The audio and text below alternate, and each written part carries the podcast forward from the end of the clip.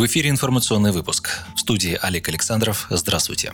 Единая Россия продавила закон о трехдневном голосовании на выборах. Депутаты российского парламента одобрили во втором чтении поправки, позволяющие проводить выборы в течение трех дней и вне избирательных участков по образцу скандального голосования по поправкам Конституции, жестко раскритикованного оппозицией. Подсчет голосов избирателей будет происходить после закрытия избирательных участков в последний день, однако Центр избиркома могут быть установлены и некие иные особенности подсчета. Соответствующие изменения будут внесены в законы об основных гарантиях избирательных прав и о выборах депутатов Госдумы, а также в Кодекс административного судопроизводства. Эксперты подчеркивают, что возможность растянуть голосование на несколько дней предусмотрена с учетом пандемии коронавируса, но при этом дает больше лазеек для фальсификации, чем традиционное однодневное голосование. За данный проект проголосовали лишь депутаты от правящей партии «Единая Россия». «Справедливая Россия», КПРФ и ЛДПР выступили против поправок, в связи с чем третье чтение перенесено на 21 июля.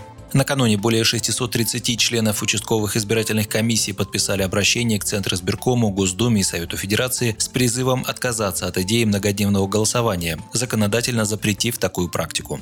Лидер партии «Справедливая Россия» Сергей Миронов заявил, что в случае принятия поправок любые выборы будут сопровождаться скандалами, подрывающими их легитимность. Мы выступали, выступаем и будем выступать против, потому что именно во время досрочного голосования идут все фальсификации.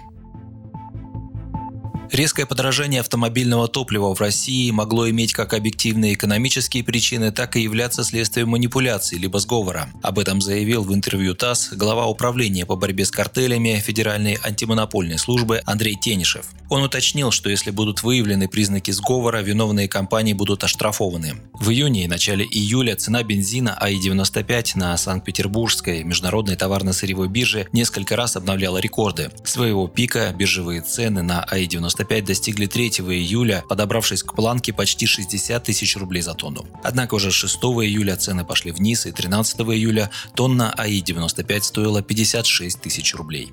Думская фракция «Справедливой России» на прошлой неделе заявила, что намерена инициировать расследование по поводу цен на топливо. Лидер СССР Сергей Миронов выразил уверенность, что имел место картельный сговор.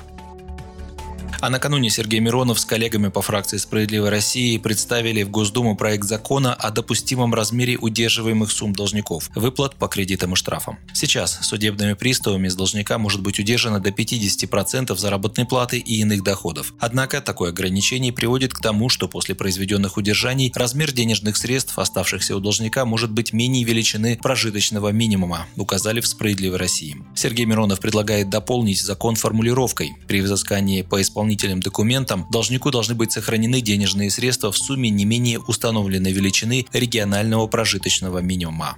Как быть, если, например, человек получает 15 тысяч рублей в месяц, половину у него заберут, и как прожить на оставшиеся деньги? По нашему мнению, у должника всегда должна оставаться сумма в размере одного МРОД, сообщил Миронов. Он отметил, что если же на иждивении есть дети, то точно такая же сумма должна оставаться и на ребенка.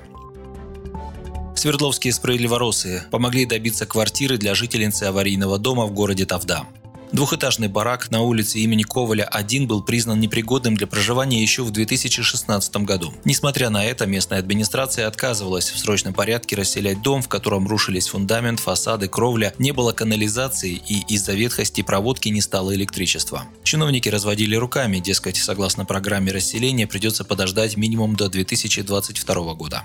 Жительница опасного дома Елена Гартман терпела такую жизнь несколько лет, но когда пропало электричество, перебралась с сыном-инвалидом в съемную квартиру. После платы за аренду денег перестало хватать даже на продукты. В августе 2019 года Елена обратилась в администрацию с просьбой предоставить ей жилье по договору социального найма, но получила отказ. После этого мать-одиночка обратилась за справедливостью в суд и выиграла. В октябре прошлого года Тавдинский районный суд обязал местные власти в срочном порядке выдать женщине другую квартиру. Но вместо того, чтобы исполнить решение, чиновники администрации решили обжаловать его в апелляционной инстанции. Понимая, что власти ополчились, женщина обратилась за поддержкой в региональное отделение партии «Справедливая Россия» и Центр защиты прав граждан. Правозащитники помогли Елене Гартман обжаловать позицию чиновников в апелляционной инстанции. В феврале этого года судебная коллегия по гражданским делам Свердловского областного суда отказала в удовлетворении апелляционной жалобы тавдинских чиновников.